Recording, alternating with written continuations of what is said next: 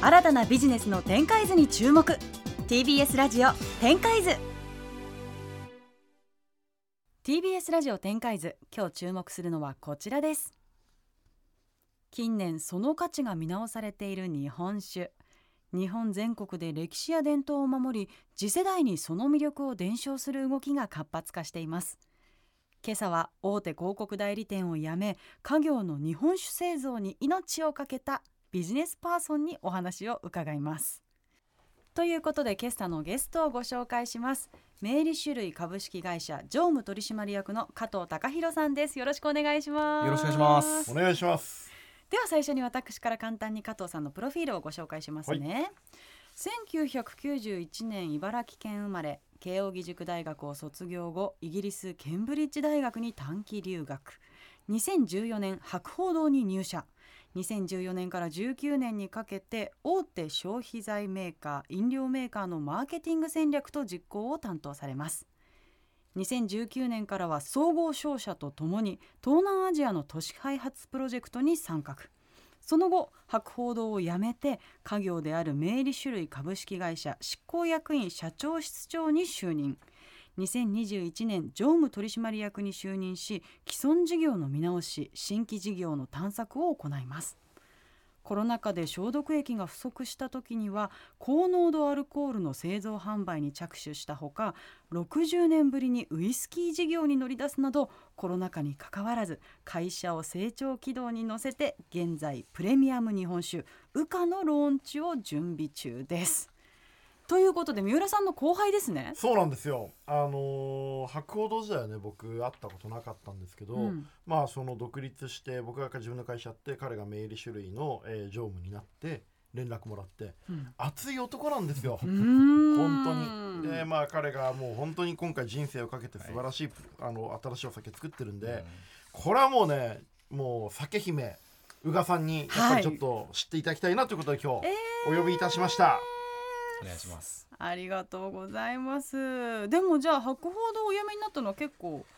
若い時？そうですね。29歳の時にまあ3年前に辞めさせていただいている形ですね、もう家業をゆくゆくは継ごうっていうのはもう考えてらっしゃったんですいやあんまり考えてなかったんですけれども、本当にまああの突然のコロナ禍っていうところで、あのまあ160年間歴史がある家業なんで、まあやっぱりどうしても守り続けていきたい、まあさらにはまあ成長軌道を乗せていきたいというところで、まあコロナ禍で内職を決断したという感じでございます。結構でも覚悟がいるよね。東京でだってこうゴリゴリ楽しくやってたわけでしょ？そうですね。あの一通りあの博報堂の仕事事はまあ経験させていただいて、まあ、大手消費財メーカーとか飲料メーカーのマーケティングは一通り経験して、まあ、やっぱり本当に起業しようかどうしようかって迷ってたタイミングにもともと意識は高いんだよね。そのなんか落合陽一のゼミに通ってたりとか、はい、ちょっとごめん後輩なんでお前とか言っちゃうんだけど、まあ、あのケンブリッジ大学に短期留学とか嘘だろ。いやいやいや。これはあの本当です。本当です、はい、嘘でしょ。ちょっとまあでも書かせていただいたのはちょっとなんか若干ねあのいやらしいかなとかちょっと思ったんですけどこれは言ってます。こんなの。書かせてくださいよここ。大事なポイントですここ。いやでも意識高いですよね、はい、高いもはい、あじゃあ起業を考えてたけど結果ご実家そうですね、そっちの方にエネルギーを注ごうというふうに思いました最初に何をしたんですか？戻って。最初はですね、あのー、結構大きな仕事につながったんですけど、うん、まあ、2020年の4月ってあの本当に我々の中小企業にとって厳しい状況でございまして、まあ、うちは23億の売り上げがあるんですけど、まあ、月の売り上げが半分になってしまって、あ、ね、の会社の存続もあの厳しいんじゃないか。お店がねその営業しなくなっちゃうから、お酒をね仕入れる方が少なくなってしまいましたね、うん、全くもうお酒が売れずに、まあ、売り上げの半分ってもう初めての数字で、まあ親父も震え上がって、うん、あの経営層も震え上がって震え上がった時にまあ自分が帰ってきて、うん、で一番最初にやったのは実は、えっと、消毒液が当時当時なかったのを覚えてらっしゃると思うんですけども、まあ、その中でまあ僕らができることがないかって考えた時にウォッカなら作れるというところを思いつきまして、ウォッカでアルコール度数を65%まで引き上げて、うんあの添加物を一切入れない状態で、うん、まあ、消毒液代用品として発売をして、うん、実はそれがあの20万本ぐらいあの売れることになって、あ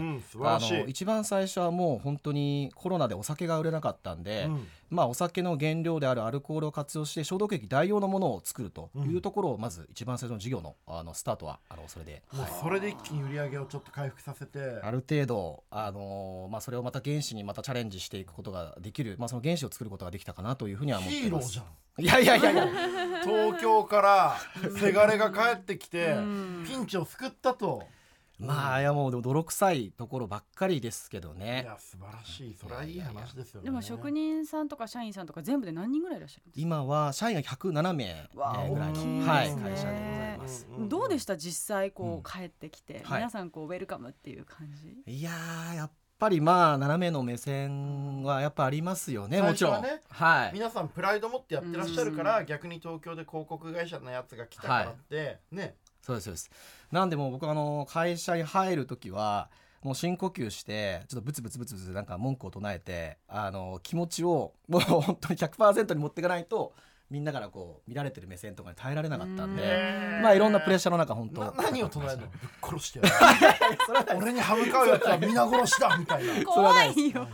いやあの僕あのコロナ禍で本当に会社守りたいと思ったんで、うん、実はうちの父親が座ってる社長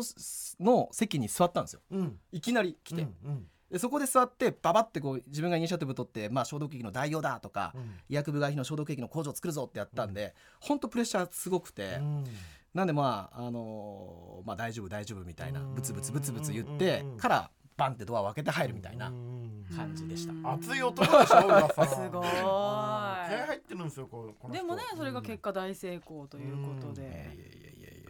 今三浦さん一緒にお仕事されてるんですよね？そうなんですよ。今回その彼からまあ相談されて白鵬時代に本当知らなかったんで、うん、突然連絡来てあのぜひ新しい日本酒を作りたいって、うん、でそのためには GO と一緒に仕事したいって言って、うん、ちょっと新商品の開発をちょっとお手伝いしたっていうところですね、はい、それが先ほどご紹介したプレミアム日本酒、そうですね。うか。はい。雨にしたと書いて、はい、うか。これはいつ発売されるんですか？えー、今年の3月の中旬に、う発売をすることになってます。もうすぐですね。はいもうあのただこれはもう本当にやっぱり日本酒に関してはあの正直三浦さんに頼むしかないなと思ってまして、お酒飲めないけどね。三浦さん飲まないですそうなんですよ、ねうん、あのー、でもやっぱり僕が今までやってきたその消毒液とかっていうのは、うん、実はまあ緊急の需要があったんで作れば売れますし、うん、あとはまあウイスキーに関してもすごい市場がものすごくやっぱり加熱をしている状態なんですね。ただやっぱり日本酒のやっぱ市場ってまあ縮小をしておりましてあの年々やっぱり飲む人が少なくなってきてます。でそのさらにはそのやっぱりその価格を上げてですねその価値をお客様に訴えたいっていうふうに思った時にやっぱ何かを壊す必要があって、何かこう新しい基準を作る必要があってそれをなんかこう日本の中で頼める人を探した時に、まあ、正直三浦さんしかいないなと思ってあちょっと熱いフェイスブックメッセージを送らせていただいたら、深夜に一回会うよみたいなあの一言で来てあこれ来たと思って、うん、そこからちょっとプレゼンさせていただいて、えーまあ、今本当に、あのー、三浦さんが現場に入ってクリエイティブの管轄をしていただいてるっていう感じになります。まあ、それで今回できた素晴らしい新しいお酒が宇賀さんの目の前にあります。イエーイ。ありがとうございます。雫落とし製法。はい。これどんなお酒なんですか加藤さんこれはですねものすごい気合を入れて、まあ、足掛け2年間作ってるお酒でございます、うん、で、まあ、雫落とし製法っていうのがそのコアな価値になってるんですけれどもやっぱりまあ日本酒をワインやシャンパンと同様に、まあ、世界に通じるお酒にしたい。そのさらにはやっぱり価格がやっぱり日本酒って低いワインやシャンパンに比べて原価率が高いんですけれどもなんとか価格が高くてもお客様に欲しいって思ってもらえるそういう価値をつけたいというふうに思って、まあ、皆さんと今進めているプロジェクトでございまして、うん、で、まあ、コアな価値がやっぱ雫落とし製法というところになるんですが、うん、あの日本酒は実はあの最後の絞る工程はあの機械でですねあの強制的にギュギュッとこう絞るんですよね、うん、短時間の間にあの日本酒のどぶろくのようなもろみのようなものをですね、うん、ギュッと絞るんですけどこれは、えっと、それとは反しましてあの我々が独自で選んだ布にもろみを置いて一滴一滴落ちてくるその液体を拾い集めて、えっと、お酒にしてるっていうそういうふうな製法を取るんですね。なのでちょっとご想像してもらえればあれあれなんですけれども短時間にこう絞るわけじゃなくて布から一滴一滴ポタポタと落ちてくる液体を拾うので、まあ、ものすごいその、まあ、時間そ,、して手間あとは深夜にまたちょっとこう布を入れ替えたりとか、うん、まあ、そういった、あのー、手間と効率を度外視してでもそれでもやっぱり雑味ない日本酒を作りたいっていう思いのもとで生まれた日本酒になってます。やっぱりその絞る過程でねそのどうしても雑味が生まれちゃうのを自然に重力に従って落ちる一滴一滴集めただけで作ったんで本当にピュアな透明な味わいがする。コーヒーのハンドドリップみたいな感じ、あれのもっともっと優しい、ね、もっと自然なもので本当にね透明なね透き通るような味がするんですよって、うん、僕の関係者全員言ってます 僕自身はちょっと飲んでないからいや、まあ、飲んでるんですけどね僕はそこれと比べられないのとやっぱ一滴飲むだけで意識を失ってしまうんでなるほどでもこれすごい作るのに手間もかかるし大変だから、うんなかなかたくさん作れないんですよね。そうですね。うん、あのまあ世界限定2000本からまずはスタートしようと。2023年は2000本しか作れないんですよね。はい、これだからたくさん売れたら設備投資して、そうですね。もうちょっと増やせるといいと思うんですけど。はい。おいくらですか？これは今3万円の小売価格税抜きで、うん、えー、スタートしようかなと思ってます。高いんですよ。高い高いが高いだけの価値があるものにはなってると思います。はあ、ちょっと自信あります。ありあり。これ四合瓶ですよね。これは実は600ミリなんですよ。600ミリですね、はい、ちょっと開けてもいいですかね。あ、ありがとうございます。こう木の箱でね、こう木の箱に「羽化」っていうネーミングがこうネーミングされてるところ開けるとこういう水の水滴の雫の形をしているボトルっていうのにこだわって作ってるんですけど。本当なんか日本酒と思えないですねパッと見、うん、そうですね。あの実はこの木箱も日本の伝統的な杉を使って職人に一人一人一つ一つ手作りで作っていただいていてで瓶に関してもこれもあの機械では生産できない形であの皆さんおっしゃっていただいたように雫の形をしている透明の瓶でやはりその液体に対する自信があるので、うん、あのまあ、透明の瓶を採用させていただいてこれも手作りで一つ一つ作っていただいているという感じになってます。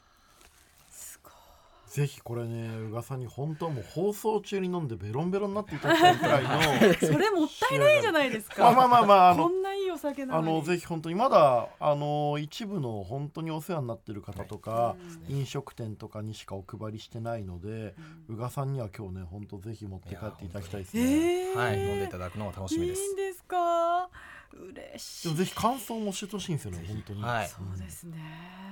でも今結構海外で日本酒が人気だったりとか、はい、なんか私もねあの局アナ時代とかはいろんな酒蔵さんに修行みたいな感じで行って、当時さんのお手伝いしたりとかするんですけど、はい、こんなに手間暇かかって作るの大変なのに、やっぱりワインとかシャンパンに比べると安い。いやそうなんです。なんかもうちょっと値段高くてもいいのになっていうのは思ってて、本当にいいものだったらこう堂々とちゃんと価格を上げて売っていくっていうのすごく大事だなと思ってたんですよね。はい、まさにそれです。それをやりたいというふうに思ってるっていう感じですね。いや楽しみです。ぜひ。ありがとうございます。でもやっぱりあれですよね。その博報堂時代も含め、はい、それまでのキャリアが結構こう今のお仕事にも生きてるっていうのはありますよね。そうですね。やっぱりこうまあ言葉の力というかその自分でその課題を定義する力とかはやっぱり博報堂で学んだなと思っていてでやっぱ日本酒に関して思うことはまさに宇賀さんにおっしゃっていただいたことだと思うんですけれども実は価格を決める基準が精米部合だけになってしまってるっていうのがまあ、大きなポイントかなと思ってましてあの、まあ、原材料である米とあとは米をまあどのぐらい巡ったあの、あの磨いたか中心を使ってるかっていうところによって価格がかける20%みたいな形で決められてるっていうのが、うん、あの僕の中ではやっぱりそこが課題なんじゃないかなと思っていて、うん、例えば私であればそのイタリアの革職人とかスイスの腕時計の会社とか見ると、うん、あの別に腕時計も高い金を使ってるとか高い銀を使ってるとかではなくてやっぱりその職人があの本当手間暇かけた膨大な時間とか技術とかにきちんと価格が転嫁されてるなって思うんですよね。で日本酒に関しても原材料が高いから高いとか原材料をめちゃめちゃ磨いてるから高いとかっていう基準に今どうしてもやっぱ左右されすぎていてやっぱそれを打破したい、まあ、本当に皆さんと一緒にこれやってるプロジェクトはもうそこがコアでまずまずは高い価格を置いてその価格に追いつくだけの価値をたくさん積み上げようというふうに思って全ての要素にちょっとこだわってるという感じになってます。やっぱり作り手の技術とかプライドとかそのあらゆるそのプロセスにちゃんと価値があるということを伝えていきたいなと思ってそれがこのボトルだったりネーミングだったりきこの木箱だったり全てに詰まってますよね。おっしゃるとですね本当に。その価格が決まってるっていうのは勝手に変えちゃいけないんですか？これはやっぱ風習のようなもので。やっぱりこう一回根付くとなかなか抜けられないんですよね。あのやっぱ会社のこう意思決定の基準も原料からあの価格を決める、うん、例えば最近の話は僕ら牛肉の人とかにお会いした時も、うん、やっぱ英語とか A4 とかそのサシが入ってるそのサシの多さとかでランクが決められてしまうと一回それが基準が決められちゃうとそのサシの多さで価格が決まるとかってなっていっちゃうんですよね。日本酒の場合はまさにその米の精米具合で、うん、なんとなくやっぱりこう価格が自動的に決められてるっていう風習があるなと思ってて、それをやっぱ打破したいというふうに思ってますね。なるほど。今回まあ値段をさその3万円って形で結構まあ、普通の日本酒業界とは、あの常識を壊すようなね、チャレンジをされてると思うんですけど、やっぱりこう反対とか批判もあるんですか？いやありましたね。あとはやっぱ悩み？自分自身の悩みですかね、うん、僕は実はあの三浦さんにあのこのプロジェクト1年ぐらいやらせていただいてるんですけどあの夏ぐらいにちょっと悩んで弱気になっちゃって価格を下げましょうっていうふうにちょっと ねあの相談したことがあったんですよ。で皆さんは経営者会議に出てていやいやいやいやこれはこうこうこうだっていうふうにあの勇気をもらって、まあ、皆さんって本当にこう勇気をくれる人なんですけどそれで僕はその3万円で価格にその自分が本当にそのお客様に対して誠実に3万円だっていうふうに言えるようにいろんな価値をこれまで積み上げてきたんですよ、うん、夏からもうずっとそれでずっと考えてて。でやっぱりそのようやくこう発売直前の今言えるのはこれ3万円ではもう十分の価値がありますと。もう本当にその3万円の価格に対して価値はもう完全に10日もしくはそれ以上になってますと。いうところはようやく今あのこのプロジェクト1年以上準備してきてようやくこう言えるようになってきたかなと思っていて今本当自信持ってあのこれ3万円の価値ありますというふうにあのお客様に言うことができます。これ僕はまあ5万円でもいいと思ってるんですけどね。これちなみにあのすでにいろんなこう、はい、お店とか、はい、その海外のね、はい、あの方とかにもご紹介されてると思うんですけど、はい、どんな反応ですか？そうですねあの、まあ、おかげさまで本当に反応はあの上々というところであのまあ海外は実はもう先行していてあの香港であるとかニューヨーク台湾韓国っていうのは、まあ、あのもう出荷に向けて準備を進めてて香港に関しては今も出荷もさせていただいているような状況です。で国内もやっぱりその百貨店の外商さんのネットワークやっぱこう棚に並んでるものではないものをやっぱり欲しい方々。そういった方々にやっぱりこう届けるっていう観点で言うとやっぱニーズはあのあるかなというふうには思ってます。香港ニューヨーク台湾で人気っていうと日本でも飲めなくなっちゃうかもしれないですね。2000本しかないから。いや本当に。海外海外がやっぱり結構先行してます。いやだからこれ本当に値段上がっていくっていうこともありえますよね。欲しい人がいっぱいいて、はい、いやでもそういうふうにやっていかないと、その酒蔵もそうだし酒蔵にお米を提供する農家の皆さんも大変だし、やっぱり日本全体で自分たちが作ってるいいものの価値を上げていかないといけないっていうのはこれは本当に日本全体のお酒業界だけじゃないあらゆる業界の課題だと思いますよ。はいさてお時間も迫ってきてしまったので、はい、最後に加藤さんの今後の展開を教えてください。はい、ありがとうございます。やっぱりあの、私が今考えているのはあの、まあ名利種類であるとかあとはまあ中小企業のやっぱ職人さんがたくさんいる会社がまあこれからどんどんどんどん価値を認められて世界に打って出るようなまあそういったその火付け役になりたいなというふうに思ってます。でやっぱり本当職人のこだわりとかあとは中小企業が持ってる技術ってやっぱりものすごいものがあってでそのやっぱクラフトの価値ですねえー、人があの機械でできないあのもろみを朝早く起きて5時に起きて管理をしたりとかあの夜も品温をどうするか毛布をあの日本酒のもろみにかけてあげたりとかそういう作業によって生まれる、まあ、味わいとか価値みたいなものをきちんと正しく評価してブランディングしてでもそれは高い価格で売って、まあ、そういった会社がきちんとした成長ができるような、まあ、その火付け役になれるように頑張っていきたいなと思ってます。はいということで今朝のゲストは明理種類株式会社常務取締役の加藤隆弘さんでした。ありがとうございました。ありがとうございました。ありがとうございました。TBS ラジオ展開図